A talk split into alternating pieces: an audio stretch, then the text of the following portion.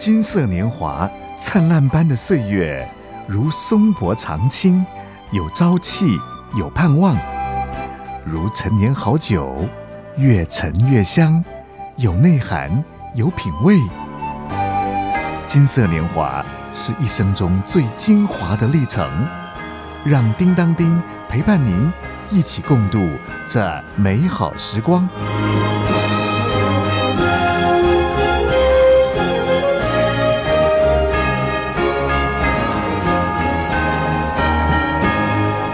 大哥大姐好，我是叮当叮。您最近身体好不好啊？希望您身体都平安呐。关于银法族的重要课题——无老生活哲学、身体的健康、老伴、老友、老本、老居，前面四个我们已经聊过了。今天呢，要继续谈谈您所关注的老居。华人常说“老有所安”。安居之所是银法族生活里面最重要的一部分。不论是大环境啊，还是小环境，有许多的因素需要考量，这样呢才能够提升生活的品质以及身心的健康，让自己的居所成为安全安心的居所，就能够安享天年。相信啊，这也是大哥大姐衷心的期盼，是不是啊？我们可以研读有关无障碍空间的一些资讯，为自己的住家、社区打造一个硬体无障碍的空间、无障碍的计划，可以每一年、每一年逐项的去完成。叮当叮读了一本书，叫做《松柏长青老年生活照顾指引》，哦，我觉得非常实用。哎，这里面提到，为了使居住的小环境。能够免于意外发生的话，就能够成为安居之所。因此呢，要多多留意，就可以多多的预防。比方说呢，平常要留意什么呢？把重要的联络人呢、紧急联络电话呀，张贴在醒目的地方，可以张贴在电话机旁、书桌前、冰箱的门上都可以。包括什么呢？火警的报案。警察局的电话号码、家人、隔壁邻居，还有教会弟兄姐妹的电话，以及附近亲友的电话，都可以张贴在上面。电话机上面的数字按键如果太小的话，可以考虑换一个大字的按键。电话铃响，还有门铃的响声，音量啊，要尽量清楚听得到。家里面的地板呢？最好是采用防滑的材料，除了浴室、厨房之外，可以铺上软垫之类的。家里面要常备灭火器，而且啊，要定期的太旧换新哦。以及呢，可以安装一氧化碳的警报器。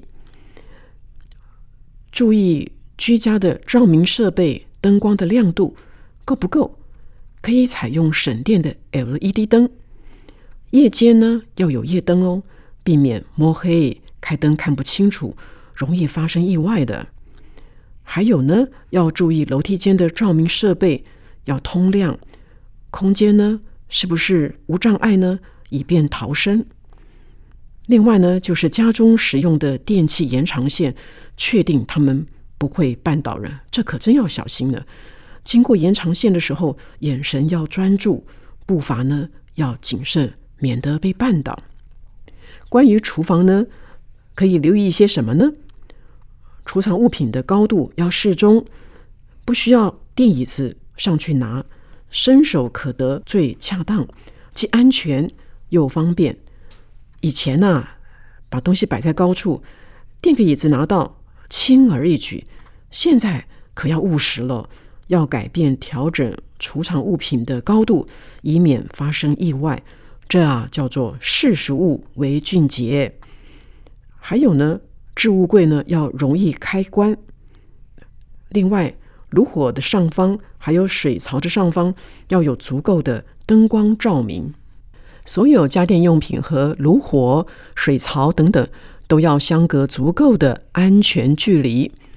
另外呢，炉火、瓦斯、热水器的废气排放设施要安全、要通风哦。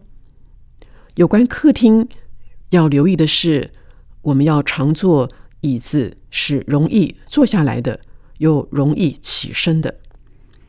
检查椅子啊、桌子啊、凳子啊是不是坚固，是不是需要修缮，避免意外的发生而受伤。另外呢，家具的摆设不影响动线的顺畅，要出入方便哦。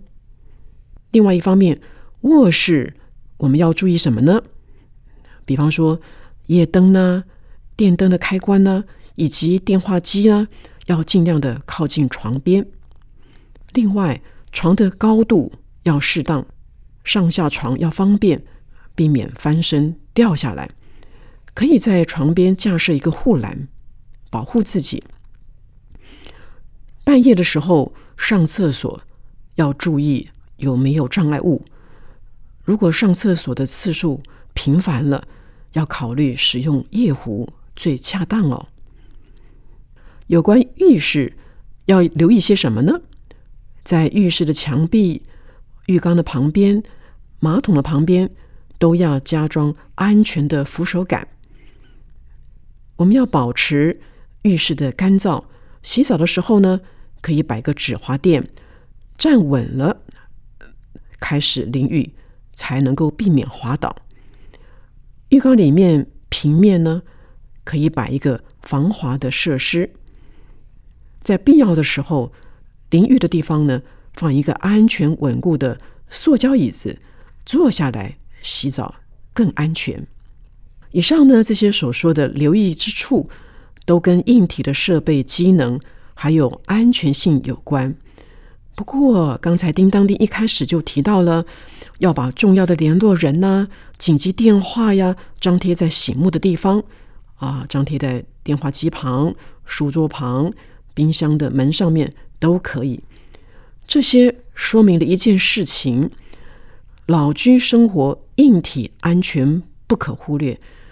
同样的，软体的机能也要兼顾啊。比方说啦。大哥大姐，如果是住在自己的家里头，不要忘了和外界保持密切的联系和沟通。有一种做法呀，我们可以事先跟家人、亲友、邻居约定，请他们经常打个电话来询问一下，是不是安全呢？是不是平安呢？同样的，我们也可以经常打电话给他们，彼此啊有一个默契，成为互相。关心联络的联络网，除了透过电信方式联系，实体的走动、互相的拜访，人跟人之间更有温度，生活呢也就更加的充实哦。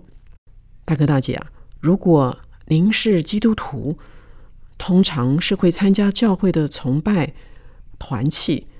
根据一些研究资料显示。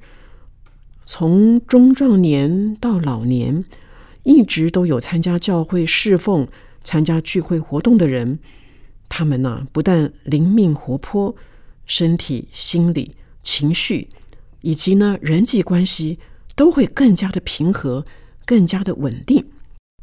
下面我们来听一首诗歌，《这世界非我家》，我们待会儿再继续聊哦。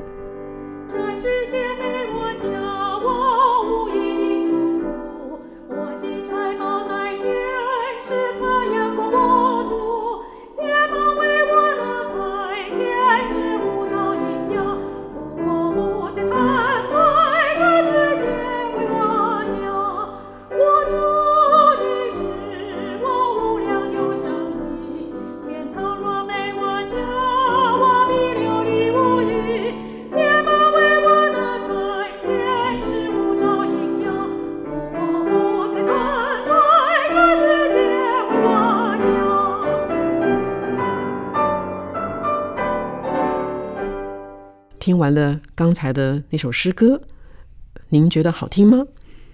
随着人生旅程的变化，银法族的居住环境可能也会遇到异动。谈到银法族的安居，什么地方才是安居之所呢？曾经有一个银法族的团体他们聚在一起的时候呢，谈到这样的一个话题，他们发表不同的感觉和想法。其中有一位啊，谈到呢，他跟女儿同住的感受。他说呀，不知道自己在女儿家是扮演什么角色，又像是主人，又像是客人，也像是佣人。女儿跟女婿常常对孙子说：“哎，不管外婆讲什么话，都得听哦，因为外婆最大。”但是呢，他觉得自己倒像是一个客人。怎么说呢？冬天到了，女儿女婿家为了省钱，有时候啊，暖气开的不够强。哦，他觉得冷，但是呢。也不好意思开口要求他们把暖气开强一点，因为想想，哎呀，这也不是他的家呀，他怎么好自己做主呢？还有啊，他觉得在女儿女婿家像个佣人。哎呀，看他们生活这么忙碌，想帮忙他们一点忙，每天呢就为他们做个三餐，帮忙带个孙子。做家务，哎呀，什么都做，真的就像是佣人一样。只不过啊，佣人可是有领薪水的，他呢却什么也没拿。所以最后呢，他自我嘲解的问：“我自己到底是什么角色啊？是主人呢？是客人呢？还是佣人？”叮当叮呢，曾经遇到过另外一个长辈张妈妈。他晚年的居所有一个转折点耶，怎么说呢？先前呐，张伯伯、张妈妈夫妻两个人每隔一年就去美国探亲，哎，顺便住上个一年。后来年纪越来越大了，就越来越不方便坐飞机。哇，长途飞机可真累人呐！哎，索性干脆就不去了，反而是。儿女晚辈回国来探望父母亲。三年前呐，张伯伯安息主怀了，再加上女儿向来都是定居国外的，因此呢，张妈妈独居过自己的日子。那些日子啊，儿女们左思右想，想的呢，就是要把妈妈接去美国住。好让他们能够就近照顾张妈妈，陪伴她，孝敬她。哎，张妈妈熬不过儿女们的央求，她呢提起行囊，再度飞往美国。这呀，成为张妈妈晚年居所的转折点。银发族的确是向往有一个安居之所，能够安享天年。这个话题很热门呢，我们下回继续再聊。愿上帝赐福大哥大姐，天天平安喜乐。我是叮当叮，欢迎下次继续收听《金色年华》这个节目哦。